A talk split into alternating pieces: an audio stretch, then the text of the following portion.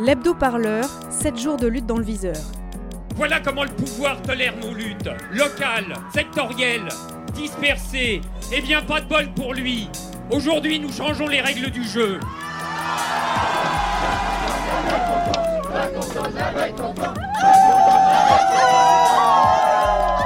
J'aimerais bien qu'on commence à me considérer en tant que tel.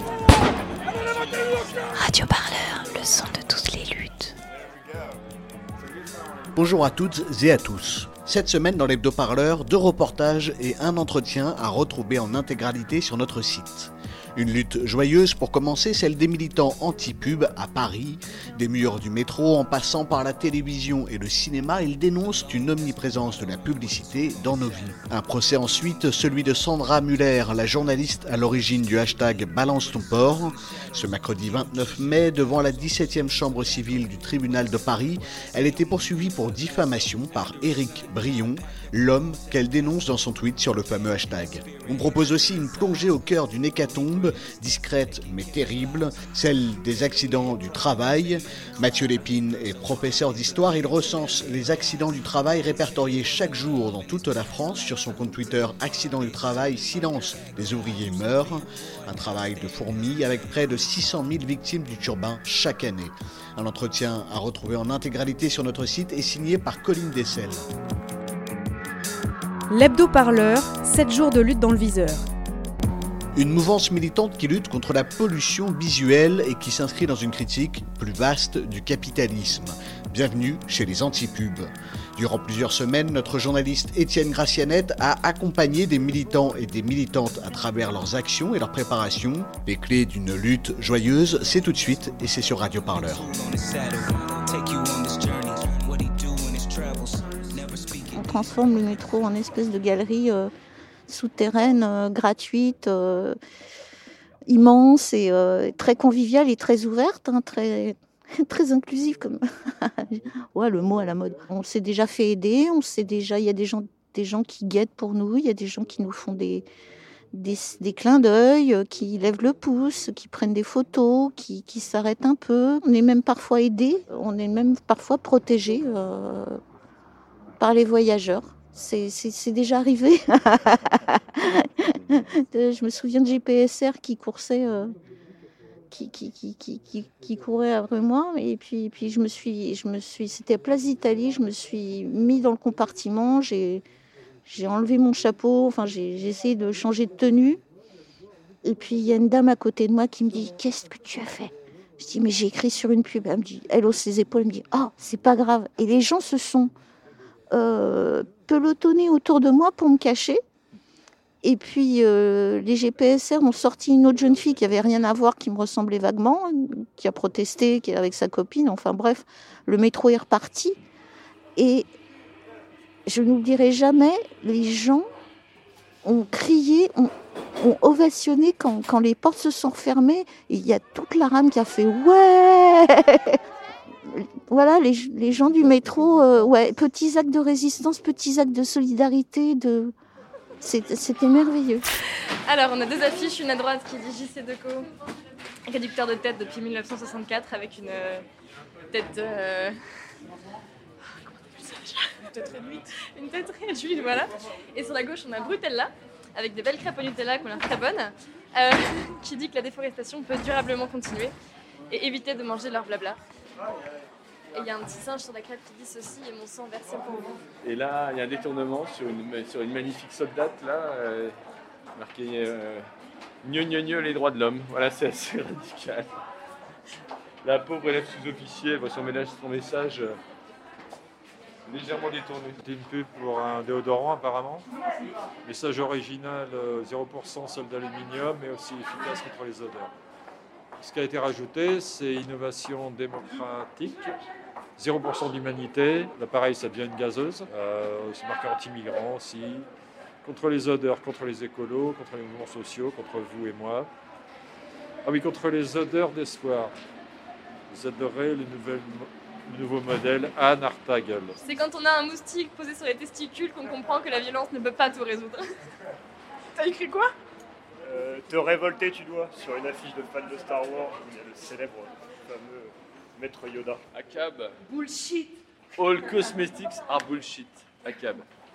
Cartons-nous des lieux du crime En règle générale, il n'y a, pas- a pas de garde à la limite, les services vont être un peu emmerdés. Ils vont dire euh, Non, mais si on vous reprend, on vous, arrête, on vous colle une amende. Mais ouais, mais c'est tout. Il n'y a, y y a- jamais eu trop de garde à vue. Ni... En gros, il y, a, eu un seul cas de garde à vue qui est assez connu dans le milieu, parce que ça a été assez répressif. C'est que euh, en fait, euh, ils, avaient, mis une affiche où c'était marqué euh, Macron euh, pète un câble. Et euh, du coup, ils se sont en garde à vue. Et euh, pour moi, c'est un peu le contraire de la démocratie. C'est que la démocratie, c'est accepter euh, de critiquer aussi le pouvoir en place. Un truc quand même très important, c'est que les actions qui sont faites dans l'antipub sont non violentes. Et c'est hors de question de faire de la dégradation. Radio Parleur, le son de toutes les luttes. Écoutez-nous sur radioparleur.net.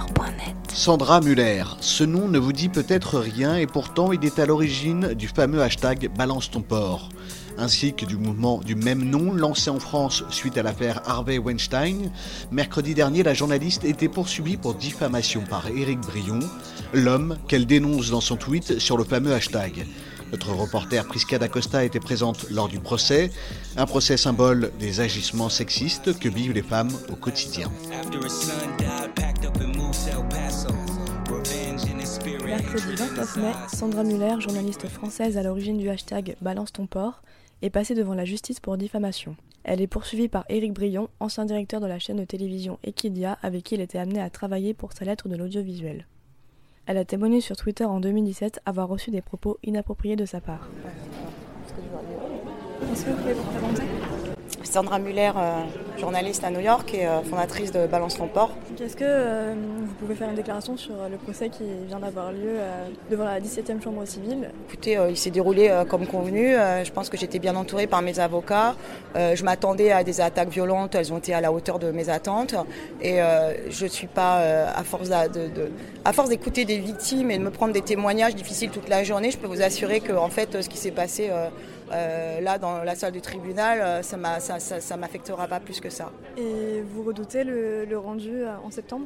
Ah oui, oui, oui, bien sûr, je le redoute. J'espère que je ne peux pas influencer les décisions d'un tribunal, mais on ne sait jamais. Il suffit que juridiquement, je pense qu'avec mes avocats, ça va aller, mais on ne peut jamais prés- présumer du rendu. Puis un rendu en septembre, c'est loin, mais peu importe. De toute façon, je, dans tous les cas, je serai gagnante parce que j'aurais aidé des femmes et j'aurais aidé des hommes. Et, euh, et puis, euh, c'est pas grave, il y a des sacrifices euh, qui, peuvent, qui peuvent exister. Je ferai une autre cagnotte, peut-être. voilà. Merci. De rien. Bonne journée.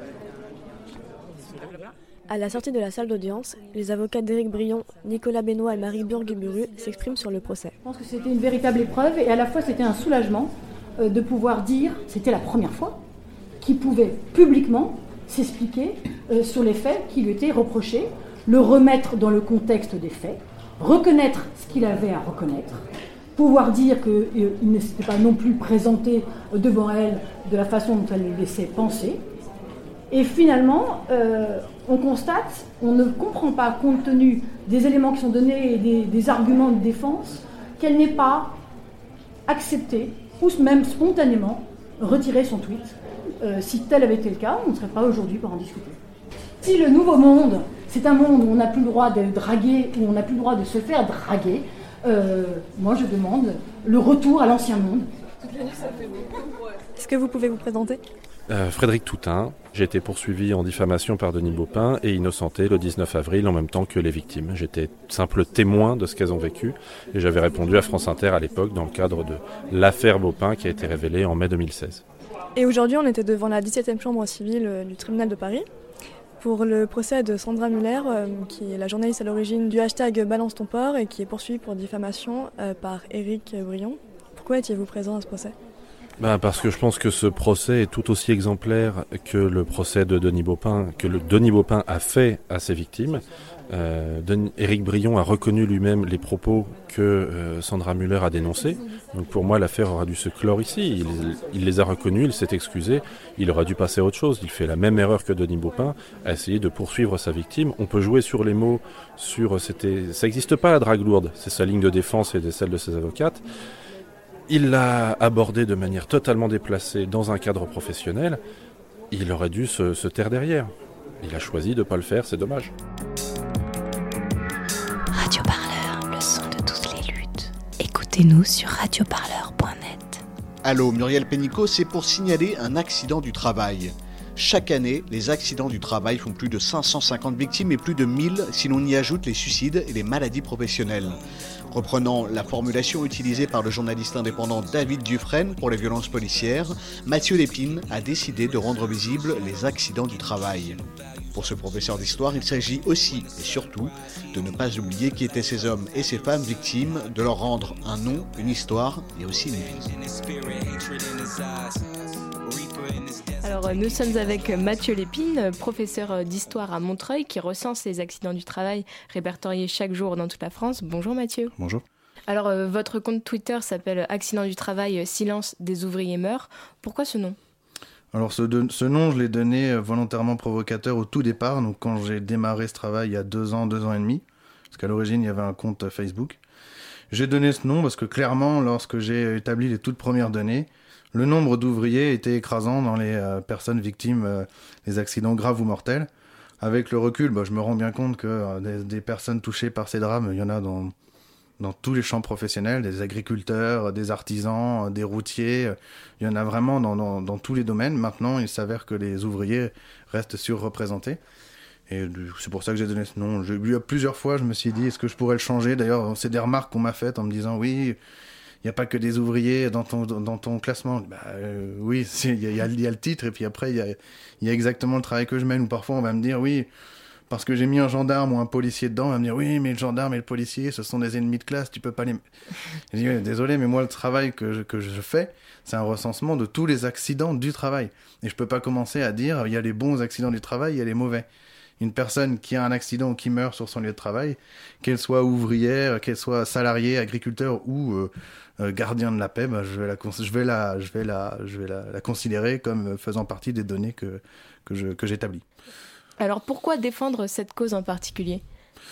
Euh, cette cause en particulier parce que euh, j'ai remarqué euh, maintenant, ça fait deux ans, deux ans et demi que je mène ce travail, qu'en réalité c'était un sujet qui restait globalement euh, en marge du débat public. Et euh, bah, je trouvais ça assez dramatique qu'un qu'un sujet qui touche plus de 600 000 personnes par an, dont qui fait plus de 550 victimes par an pour ce qui est des accidents du travail et plus de 1000 si on y ajoute euh, les suicides et les maladies professionnelles, bah, je trouvais ça assez dramatique que, que personne ne prenne le temps de s'y intéresser. euh, et donc bah, voilà, c'est comme ça que- qu'est née un petit peu cette démarche de mon côté. Il y a eu un, déclic particulier qui fait que vous avez, vous êtes lancé euh, dans ce recensement? Alors au tout début, donc il y a 2-3 ans, c'était la polémique autour des, pro- des propos d'Emmanuel Macron sur euh, au sein de l'entreprise, c'est euh, l'auto-entrepreneur qui prend tous les risques par rapport aux salariés. Des propos qui avaient choqué, il y avait eu toute une polémique puisque bah, il suffit qu'on regarde la liste des euh, accidents du travail pour voir que ceux qui prennent les risques, c'est encore ceux qui sont sur le chantier, euh, euh, ceux qui travaillent. Ça- je suis pas en train de dire que le- le- l'entrepreneur lui va pas travailler, mais à moins qu'il n'y ait de risques que financiers, dire que tous les risques sont pris par le- l'entrepreneur, c'était quand même, euh, c'était quand même se moquer du monde d'avoir dit ça. Et donc, bah moi, je suis parti de là et je l'ai pris au mot. J'ai commencé à aller regarder sur internet les accidents du travail, voyant qu'il y en avait une, malheureusement une panoplie chaque jour. bah, j'ai commencé à mener ce travail de recensement que j'ai arrêté, que j'ai repris bah, parce que c'était long et fastidieux. Et pourquoi sur Twitter? Parce que sur Twitter, je me suis aperçu que c'était un média bien plus utilisé par euh, les militants, par les journalistes, des personnes qui peut-être au, au premier abord euh, allaient être plus intéressées par euh, le sujet. Puisque ce qu'on remarque, c'est que les accidents du travail, en réalité, on en parle une fois par an, au moment où la sécurité sociale sort les données de l'année précédente. Et là, voilà, dans, dans tous les médias, les politiques, tout le monde va mettre en avant ce chiffre. Mais il s'avère que le reste de l'année, ça intéresse pas grand monde. Et du coup, bah, moi, j'essaye de combler ce vide euh, à, à travers ce, ce recensement. Radio Parleur, le son de toutes les luttes. Écoutez-nous sur radioparleur.net. L'hebdo-parleur, c'est fini pour aujourd'hui, mais on se retrouve bien sûr la semaine prochaine. Un hebdo-parleur qui vous raconte les luttes, toutes les luttes, des reportages à retrouver en intégralité avec tous ceux qui remplissent notre programmation quotidienne, sans compter nos entretiens et nos émissions. Tout ça, c'est sur notre site radioparleur.net. Une actualité à retrouver aussi sur toutes les bonnes plateformes de podcast. Alors, à la semaine prochaine pour un nouvel hebdo-parleur. C'est votre sélection hebdomadaire au cœur des luttes et des mouvements. L'actualité à ne pas manquer.